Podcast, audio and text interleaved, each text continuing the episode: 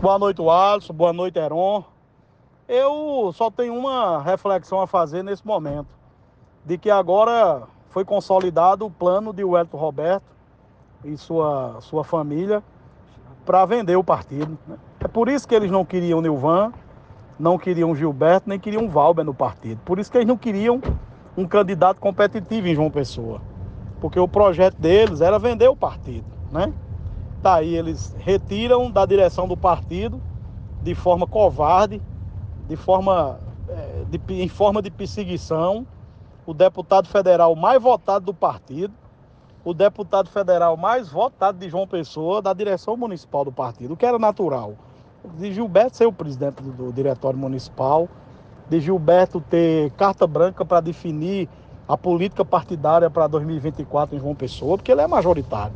Tirou 60 mil votos para deputado federal. Então é perseguição. O PL não quer disputar a eleição para ganhar. O PL quer ir para a eleição para negociar o segundo turno e para fazer o que o Elton Roberto sempre fez: vender o partido para defender os interesses dele e dos filhos dele. Né?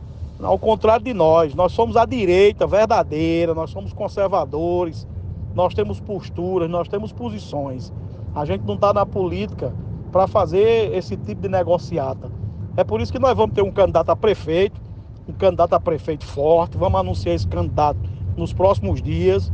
E é o candidato que tem chance de ganhar a campanha em João Pessoa, porque a gente já mostrou força na campanha do ano passado. Nós ganhamos em todos os cenários. Nós ganhamos para governador, para senador, para deputado federal, para deputado estadual em João Pessoa. Então nós somos uma força muito viva.